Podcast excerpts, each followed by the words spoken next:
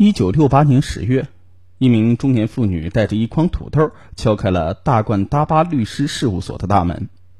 妇女紧张的对大冠大巴说道：“我希望您能替我的女儿辩护，昌子杀死了他的父亲。”当大冠大巴了解案情经过之后，发现呢，与先前媒体报道的妇女因口角引杀意完全不同。其案件曲折离奇，令人震惊。于是啊，他决定为其辩护。可是委托费该怎么办呢？啊，没关系的，我收到你的委托费了，一筐土豆。一九三九年，剑山昌子出生于日本的利木县，在家排行第二，而长女由于夭折，所以呢，剑山昌子担任起了长女的责任。一九五三年，剑山昌子一家举家搬至宇都宫市。剑山昌子十四岁那年，有一天晚上，他的父亲闵雄竟然侮辱了剑山昌子。闵雄在耳边对剑山昌子说：“即便你告诉了你妈妈，我也不会感到一点害怕的。”这个禽兽父亲，经此之后开始变本加厉，从最开始的每周一次到两天一次。最后，甚至每晚都侮辱剑山昌子。这种地狱般的生活持续了一整年，剑山昌子终于忍不住了，向母亲节子告发了此事。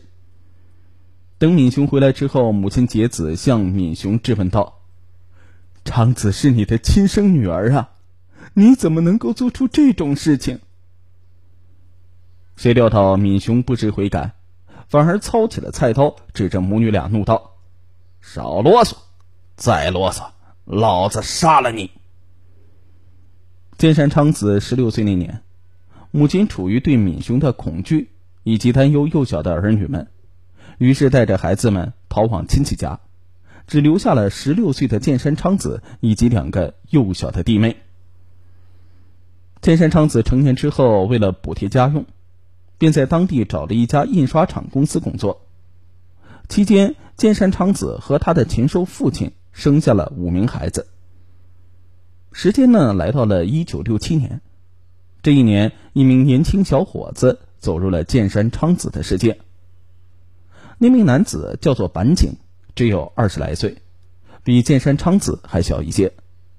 他是剑山昌子的同事，他对剑山昌子的印象很好。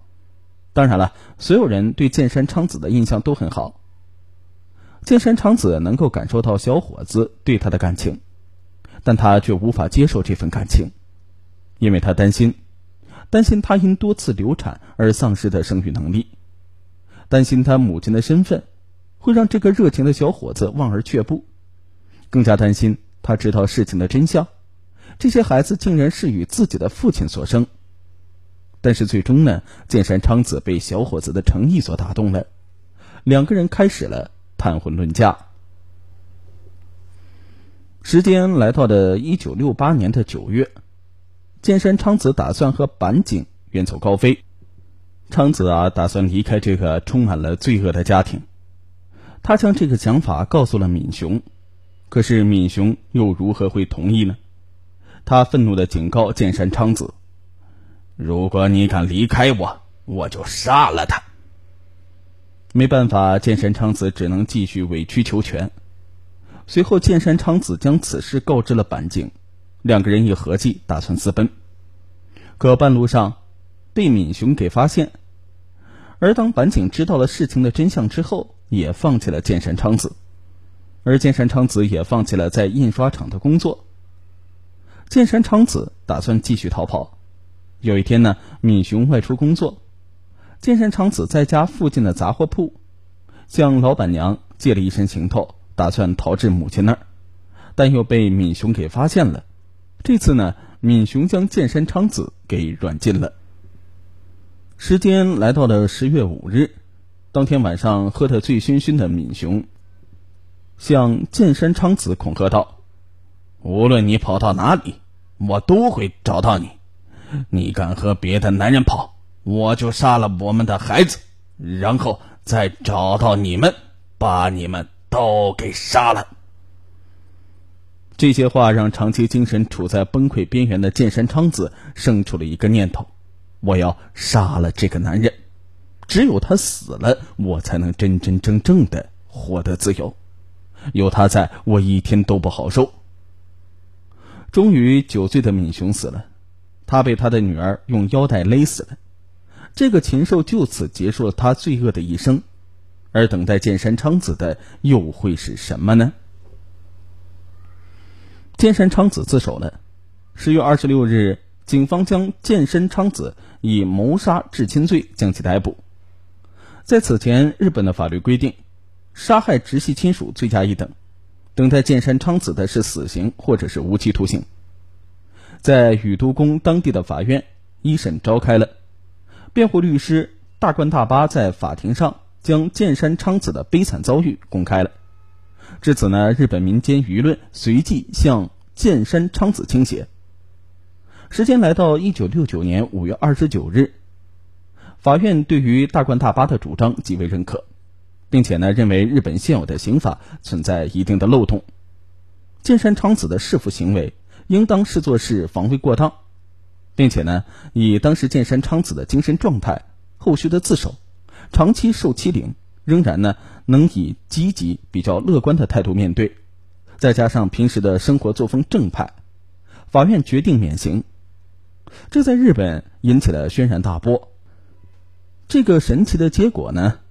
令日本民众无比的兴奋，但是可惜的是，检方再次提起上诉，坚持表示，由于死者敏雄由于醉酒毫无抵抗之力，这个案子无法认定是防卫过当。时间呢，来到了一九七零年，这一年大冠大巴没能等来剑山昌子的无罪宣判，却率先离开了人世。大冠大巴将律师事务所以及剑山昌子的案件交给了他的孩子。大官正一之后呢，东京高等法院认同检方先前上诉的理由，推翻了之前的一审的判决，决定判处剑山昌子三年六个月有期徒刑。但是大官正一随即又提出上诉，最终日本最高法院将剑山昌子这一案件定为普通杀人案件，将剑山昌子判处两年六月有期徒刑，缓刑三年。这是日本历史上第一次违宪审查权的首次启动，对日本法律具有重大的历史意义，并且呢，经过几十年的讨论，杀害至亲罪终于在一九九五年被正式废除。也可以说呢，正是剑山昌子一案推动了这个决定。或许会有民众认为，这个是代表不用尊敬长辈的一种讯号吗？当然不是。无论是凶手与被害人之间是何等关系，都应该通过审判秩序充分考虑个体的案情，应当给出该有的处罚。法律是平等的，应该给予双方实质性的公平。